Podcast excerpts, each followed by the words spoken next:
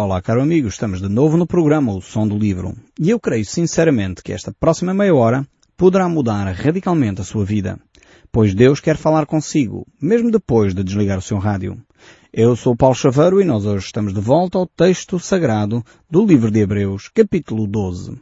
Nós vamos ver a partir do verso 1 para tentarmos fazer o um enquadramento e depois iremos comentar um pouco mais para a frente.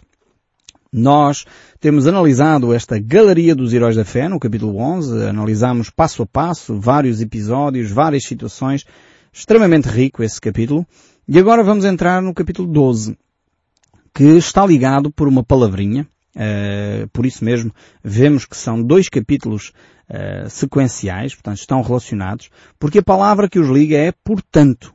Esta palavrinha significa, uh, tendo em conta que visto aquilo que vimos atrás, agora vamos ver como é que isto se aplica para nós. Então, no fundo, esta palavrinha, portanto, é uma palavra de ligação entre os dois capítulos. É, eu sei que às vezes quando nós lemos a Bíblia, é, lemos um versículo que nos agrada, é, sublinhamos alguns de nós a Bíblia, porque são textos importantes para a nossa vida, mas eu gosto desta forma como nós estamos aqui a estudar o texto bíblico, porque assim nós vamos vendo que os textos afinal estão relacionados, não são versículos isolados. Aliás, isso temos que ter muita cautela com esse tipo de situações, porque é assim que surgem as seitas. As seitas normalmente surgem quando fazem uma interpretação muito pessoal de um versículo e retiram-no do contexto, não tendo em consideração nem o contexto histórico, nem o contexto literário, eh, nem o contexto eh, em que ele se encontra, o contexto mais próximo eh, do texto, e é assim que muitas vezes se deturpa as Escrituras. Então assim, lendo estes capítulos seguidos, nós vemos que eles estão interligados. Tem a ver connosco, tem a ver consigo, comigo. Por isso aparece aqui a palavra portanto. E portanto também nós, ou seja, também você e eu, também aqueles que estão hoje a viver o cristianismo e se deparam com dificuldades, e se deparam com lutas, se deparam com vitórias, se deparam com alegrias. Como é que nós vamos viver o cristianismo hoje no século XXI? No fundo é esta a grande questão que nós estamos a responder aqui. E o autor sagrado diz, portanto também nós, nós os cristãos que estamos no século XXI, visto que olhamos para o passado, para esta nuvem grande de testemunhas, estes homens e mulheres que viveram pela fé, Agora temos uma, uma responsabilidade. Vejamos qual é a nossa responsabilidade. Vamos ler então este verso 1 e depois dar sequência. Eu, aliás, o verso 1 já o parafraseei, mas vamos lê-lo de novo. Portanto, também nós, visto que temos a rodear-nos tão grande nuvem de testemunhas, desembaraçando-nos de todo o peso e pecado que tenazmente nos assedia. Corramos com perseverança a carreira que nos está proposta, olhando firmemente para o autor e consumador da fé, Jesus, o qual, em troca da alegria que lhe estava proposta, suportou a cruz, não fazendo caso da ignomínia e está sentado à destra de Deus. Eh, depois realmente de mencionar tantos heróis da fé, de tantos factos gloriosos, de tantas vidas cheias de vitórias, algumas vidas uh, aparentemente cheias de derrotas, mas que são vitórias espirituais, mesmo os mártires, mesmo aqueles que foram cerrados pelo meio, mesmo aqueles que foram maltratados, esses alcançaram uh, o objetivo, alcançaram a meta pela fé. E realmente temos aqui, uh, depois destes grandes exemplos que nós vimos no capítulo 11, temos aqui um desafio. Um desafio que o apóstolo vai buscar uh, às provas de atletismo, vai buscar ao desporto em geral. Ninguém que quer alcançar uma vitória no atletismo, por exemplo, numa prova de 100 metros livres ou numa maratona, nós temos grandes heróis eh, nacionais das maratonas, eh, Carlos Lopes, Rosa Mota, muitos outros, eh, que têm feito grandes, grandes honras ao nosso país e de facto ficamos agradados de ter nomes desses inscritos nos heróis do atletismo. Mas aqui vai buscar este exemplo que nós tão bem conhecemos, nós portugueses tão bem conhecemos, de pessoas que, se o nosso famosíssimo Carlos Lopes tivesse ido para a maratona com uma mochila às costas, dificilmente ele teria alcançado a vitória. Uh, outro atleta qualquer, uh, se tivesse participado, uh, lembro-me de um famosíssimo atleta que ganhou várias medalhas de ouro num ano dos Jogos Olímpicos, Carl Lewis, foi talvez um dos atletas, considerado um dos atletas mais, e, portanto, mais completos, porque ganhou medalhas no salto em comprimento, medalhas uh, nos 100 metros, nos 200, creio. Foi realmente um atleta e nas estafetas. Ganhou várias medalhas de ouro num, num só ano. Realmente esse atleta foi muito completo, mas se ele andasse, imagine você, com uma mochila cheia de garrafas de água, porque ele era um homem que precisava beber muita água, dificilmente ele teria alcançado a vitória. Mesmo os atletas da maratona não levam água com eles. O que faz é coloca-se em vários postos, em vários pontos estratégicos, água para que os atletas possam beber e rapidamente eles bebem, lançam fora a garrafa. Nem essa garrafa eles levam na mão. No fundo a vida cristã é assim também. Não podemos andar com mochilas de peso, o peso do pecado às costas. Senão nunca alcançaremos o objetivo que Deus tem para nós. E o desafio, aqui mais uma vez, é um desafio que é colocado também aos atletas. Um atleta de alta competição, um atleta que corre, por exemplo, os 100 metros. Eh, aquilo são 9 segundos, uma coisa rapidíssima que eles fazem aquilo. Se eles perdem tempo a olhar para o lado, pode ser o suficiente para perderem uh, o primeiro lugar. Portanto, por isso mesmo o autor sagrado aqui diz que nós devemos colocar os nossos olhos no, no alvo, na pessoa de Jesus Cristo. Não olhar nem para a direita nem para a esquerda. Não nos compararmos. Lembro-me uma vez de assistir a uma prova de atletismo de 100 metros é, e, e, realmente aconteceu assim. O atleta olhou para o lado, foi o suficiente para ele perder aquela competição. Ficou em segundo lugar quando o outro que não olhou para o lado é, manteve os olhos firmes na meta. E isto é o problema das comparações. Quando nós começamos a comparar na nossa vida, ah, mas eu sou cristão, e estou a olhar para o lado, não é? Começo a olhar para a vida do outro, então, não, mas aquele também é cristão e não está a correr tão depressa como eu, não está tão envolvido no, no ministério, não está a fazer aquilo que Deus diz. Ah, mas ele também diz que é cristão e afinal, de vez em quando, eh, faz ali umas faturinhas falsas. Então, mas ele é cristão e não paga os impostos. Aquele é cristão e de vez em quando diz umas mentirinhas. E nós começamos a olhar para o lado e o que é que acontece? Nós tiramos os olhos de Cristo da meta, que é o nosso alvo, e começamos a perder terreno na nossa corrida cristã. Então, este exemplo de, de, daqui do apóstolo Paulo no livro de Hebreus é, é tremendo. Poderíamos continuar aqui a retirar muitas lições deste aspecto da corrida cristã. Uh, espero que tenha sido compreensivo o suficiente para você perceber que esta mensagem é para nós. Uh, portanto, o facto de termos heróis de fé, homens como Moisés, Davi, Elias, não é? Homens que viveram a sua fé de uma forma firme, viveram diante de Deus, não procuraram olhar para o lado, não foram homens perfeitos, atenção. A Bíblia nunca diz isso. A mesma Bíblia que fala de que eles são heróis da fé, é a mesma Bíblia que mostra as suas fraquezas, o seu pecado, a sua capacidade de se arrependerem, de voltar para Deus e de, no fundo, pedirem perdão a Deus e recomeçarem de novo. Isto é que é ser um herói da fé.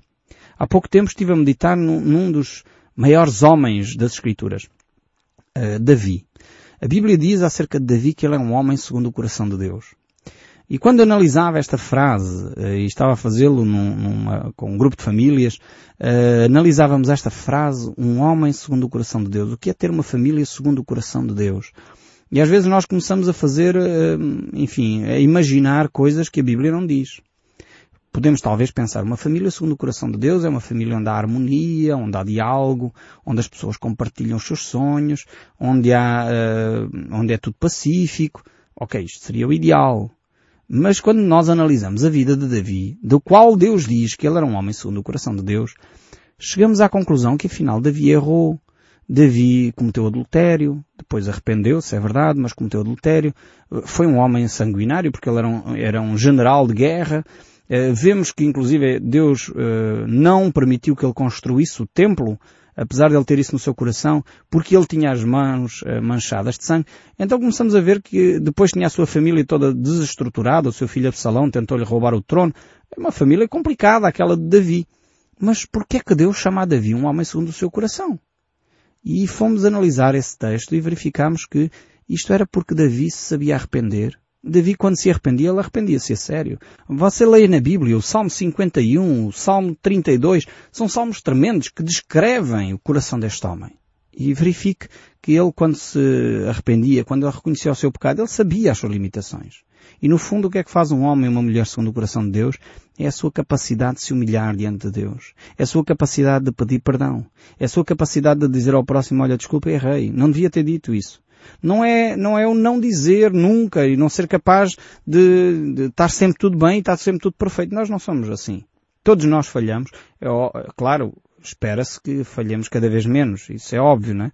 Se a pessoa está sempre a pedir perdão e está sempre a cometer o mesmo erro, mude de atitude, não é? Mas eh, quando falamos em pedir perdão, estamos a falar de uma atitude sincera, não é? Desculpa qualquer coisinha, não é este tipo de perdão que estamos a falar, está a entender?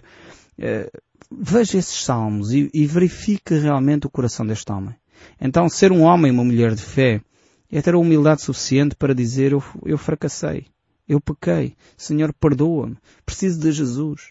No fundo é isto. Porque se nós não precisássemos de Jesus, fôssemos capazes de viver sem pecar, não tivéssemos necessidade de colocar os nossos olhos firmemente no autor e o consumador da nossa fé, que é Jesus, então realmente Jesus não tinha que ter ido à cruz.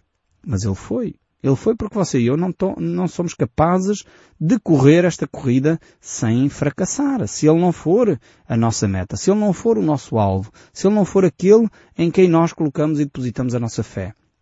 É por isso que Jesus dizia, eu sou o caminho, a verdade e a vida, ninguém vem ao Pai senão por mim. E o apóstolo Paulo dizia, há um só Deus e um só mediador entre Deus e os homens, Jesus.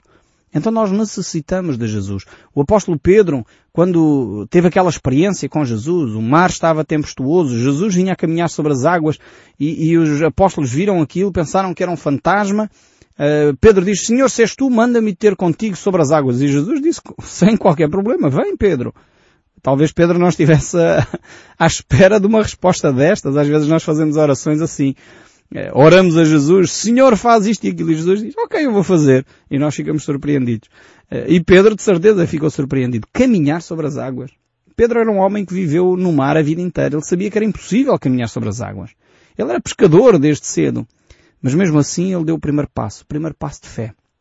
E a Bíblia diz que ele uh, deixou de olhar para Jesus e começou a olhar para as ondas. Tirou os olhos do autor e do consumador da sua fé. E quando ele começou a olhar para as ondas, para as dificuldades, para a tempestade, o texto bíblico diz que ele se começou a afundar.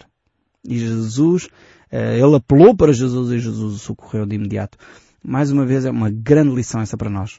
Quando nós colocamos o nosso olhar noutras coisas, talvez no padre da paróquia, talvez colocamos o nosso olhar no líder religioso da nossa confissão, Talvez colocamos o nosso olhar na religião que eu professo há anos. Talvez começamos a colocar o nosso olhar num apóstolo ou num homem famoso uh, de, do cristianismo. E tiramos o nosso olhar de Jesus, nós começamos a afundar-nos na fé.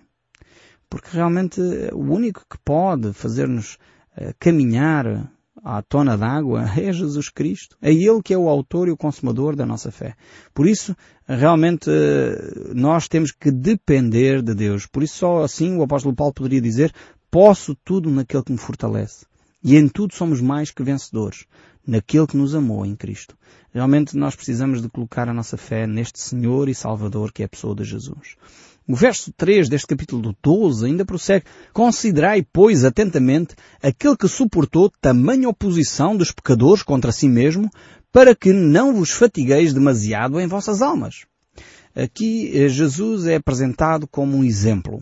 Um exemplo que tem que perseverar no sofrimento, na luta, na dor, na perseguição, eh, mas ao mesmo tempo um, um exemplo que termina triunfante. Ele termina sentado à direita do Pai. Eh, Cristo não é apenas um exemplo para nós. Uh, se um cristão tem Jesus apenas como um bom exemplo, ainda não experimentou todo o poder de Deus sobre a sua vida. Uh, Cristo não pode ser só um bom homem, Cristo não é só um bom profeta, Cristo realmente afirmou-se como Deus vivo feito homem. O Verbo de Deus que se fez carne e habitou entre nós. E nós vimos a glória do Altíssimo. Realmente, esta é a pessoa de Jesus Cristo. Ele não pode ser só um bom exemplo. Ele não pode ser só um homem bondoso que viveu na Terra há milhares de anos. Não, ele é o Salvador de cada um de nós. E, e todos nós que somos cristãos, que nos professamos cristãos de alguma forma, uh, queremos que Jesus Cristo é o Salvador. Isto é o beabá do cristianismo. Se perguntar a uma criança com dois, três anos que vá à catequese, que vá à escola dominical, que vá a uma igreja, Pergunte-lhe ele quem é Jesus, ela vai dizer é o Salvador. Mas muitos de nós não temos experimentado esta salvação. Continuamos amarrados e escravizados a nós próprios. Continuamos subjugados pelo nosso vício, o nosso pecado. Continuamos subjugados pela má língua, pela dificuldade em viver dentro da verdade. Jesus dizia a certa altura, conhecereis a verdade e a verdade vos libertará. Esta frase de Jesus tem ganhado uma nova vida quando lido com pessoas uh, com bulimia, com anorexias, pessoas viciadas em jogo, pessoas viciadas em, outras dependências, álcool ou drogas. Conhecereis a verdade e a verdade vos libertará. A primeira verdade que nós temos que conhecer é o que é que nos conduz a ficar subjugados, a ter prazer em determinadas coisas. O que é que nos leva a essas vivências, que depois mais tarde degeneram e já não é um prazer, mas passa a ser um jugo, passa a ser uma escravidão. E Jesus nos diz para nós tomarmos o seu jugo e o seu fardo, porque é leve e suave. Realmente precisamos retirar o nosso jugo, retirar o nosso fardo e deixar sobre os nossos ombros o fardo de Jesus Cristo. Então, necessitamos de compreender quem é este Cristo, que não é simplesmente um bom exemplo, mas Ele é o Criador de todas as coisas. E por isso devemos colocar os nossos olhos neste Jesus que foi à cruz. Assim como um atleta uh, faz para alcançar o troféu. Ele, uma coroa corruptível, como diz o apóstolo Paulo. Nós, uma coroa incorruptível. Mas nós devemos ter os nossos olhos bem firmados naquela que é a nossa meta naquele que é o autor e o consumador da nossa fé. Não devemos olhar para o líder da nossa igreja, para o pastor, para o padre. Não devemos olhar para o nosso uh, irmão mais velho, alguém que nos falou do cristianismo, de Cristo. Devemos sim colocar os nossos olhos naquele que é o autor e o consumador da nossa fé. E se nós fizermos isso, como diz o apóstolo Paulo nos livros, no livro aos Romanos, quem então uh, intentará a acusação contra os eleitos do Senhor? Vemos que no caso de Jesus ele nunca teve falhas.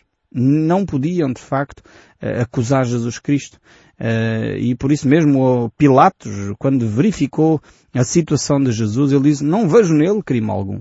Até aqueles que estavam ao seu redor uh, reconheciam que Jesus não tinha falha, não tinha pecado. Não havia possibilidade de Jesus ser condenado humanamente falando. Aliás, mesmo o centurião, aquele soldado que estava ao lado de Jesus, uh, o general das tropas romanas, ele disse, certamente este homem é o Filho de Deus.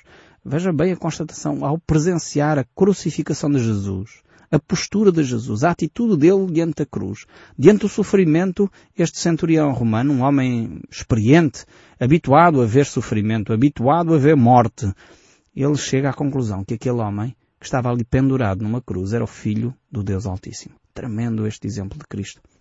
Mas voltando aqui ao verso 4 do livro de Hebreus, capítulo 12, diz, Ora, a nossa luta contra o pecado ainda não temos resistido até ao sangue. Temos aqui esta comparação em relação à nossa vivência diária e à vivência de Jesus. Jesus foi à cruz e derramou o seu sangue por nós. E nós ainda não vivemos essa realidade, ainda não sofremos até ao sangue. Isto aqui, atenção, não é uma, uma chamada eh, para o masoquismo, não confundamos as coisas, nem para uh, o flagelo, Há pessoas que pensam cristianismo assim. Eu tenho que ir de joelhos até não sei aonde. Não é isto que a Bíblia está a dizer. Atenção. Eu tenho que me martirizar por causa do meu pecado. E vá, eu tenho visto às vezes na televisão, espero que não aconteça cá no nosso país, mas pessoas que se chicoteiam porque os seus pecados são muitos. A Bíblia não diz isto em lado nenhum. Cristo Jesus já pagou a condenação. Quando ele estava pendurado na cruz, ele disse, tudo está pago, está consumado. Você não tem que se autoflagelar.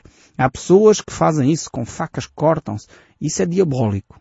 Muitas vezes é doenças psiquiátricas também, mas a maior parte das vezes é diabólico, são sacrifícios de sangue que Satanás requer de vocês. Se vocês têm essa prática de se cortar pequenos cortes nos braços muitas vezes, eu quero dizer que procure alguém que lhe fale da palavra de Deus, uma comunidade evangélica que fale a palavra de Deus, uma igreja onde você possa falar com um líder espiritual para você confessar o seu pecado, pedir auxílio espiritual, porque isso é espiritual em primeiro lugar. Então, Deixe de fazer isso porque Cristo Jesus já pagou todo o preço. Você não precisa de se cortar, de se flagelar, não precisa de andar de joelhos até lado nenhum, até ficar em sangue, não precisa ficar com os pés em, em carne viva porque caminhou 20 ou 30 quilómetros. Não, isso não faz parte do cristianismo. Isso não é o que Deus requer de nós. Deus requer de nós é um caráter igual ao seu, um caráter semelhante ao seu. E aí sim, temos muito que trabalhar. Aí sim, temos que resistir até o sangue, porque muitas vezes dói cá dentro mudar determinados hábitos. E é aqui que Deus quer operar as maravilhas no nosso ser. O verso 5 ainda diz, e estáis esquecidos da exortação que, como filhos, discorre conosco. Filho meu, não menosprezes a correção que vem do Senhor, nem desanimes quando por ele és reprovado. Então o autor sagrado aqui lembra aos cristãos uh, que o seu tempo, em todas as épocas, a mão de Deus sobre nós, deste Pai Celestial, é uma mão amorosa que procura disciplinar os seus filhos para os levar a uma vida melhor, para os levar a uma atitude mais uh, equilibrada, a uma maturação uh, humana e espiritual. assim como um pai faz com, com um filho que ama. Eu lembro-me do meu filho Josias, e eu vou contando estas histórias porque a gente já, já vai conhecendo um pouco uh, esta realidade. Eh, e eu lembro-me do meu filho José, a certa altura, ele fez uma traquinice qualquer e eu disse, ok filho, o pai vai ter que disciplinar. E ele para tentar negociar ali, enfim, ver se uh, não recebia uma disciplina tão, tão severa, talvez, ele disse, oh, mas porquê que o pai não disciplina os outros meninos aí na rua? Disse, olha, filho, é uma boa pergunta. Porquê é que tu achas que o pai não, não, não disciplina esses meninos? O pai conhece esses meninos? Não, o pai não conhece. E o pai a ti conhece. Sim. Sabes, o pai não faz isso porque o pai não ama aquelas crianças, não conhece aquelas crianças, não se relaciona com elas. Agora contigo o pai ama-te. O pai não quer que tu sejas um menino mimado ou um homem adulto mimado. O pai quer que tu sejas uma pessoa responsável. O pai quer que sejas uma pessoa que fala a verdade. Então por isso o pai vai te disciplinar, vai moldar para que tu possas viver estes valores. Percebeste o porquê que o pai faz isso? Ele, apesar de não querer o castigo, ele entendeu. Entendeu que era por amor que eu estava a disciplinar. Assim é com o nosso Deus. E eu tenho entendido, como vocês sabem, muito com os meus filhos eu tenho compreendido uh, o amor de Deus. Porque se eu que sou falho, enfim, eu irrito-me, eu sou uma pessoa que às vezes estou cansado, uh, nem sempre tenho a paciência que deveria ter para as minhas crianças, e eu disciplino os meus filhos com amor, muito mais Deus. Então esta, esta atitude que muitas vezes nós temos de pensar que a disciplina de Deus é uma coisa má, tem muito mais a ver com a forma como os homens impuseram sobre nós determinadas regras disciplinares do que o amor de Deus sobre nós. Precisamos de voltar a este texto. Precisamos de repensar bem a palavra de Deus. Eu termino lendo o verso 8. Mas se estás sem correção e de que todos se têm tornado participantes, logo sois bastardos e não filhos. Ou seja, se nós não vivemos debaixo da correção de Deus, alguma coisa não vai bem na nossa vida. Mas nós voltaremos a este texto e eu espero sinceramente que o som deste livro continue a falar consigo, mesmo depois de desligar o seu rádio. Que Deus o abençoe ricamente e até ao próximo programa.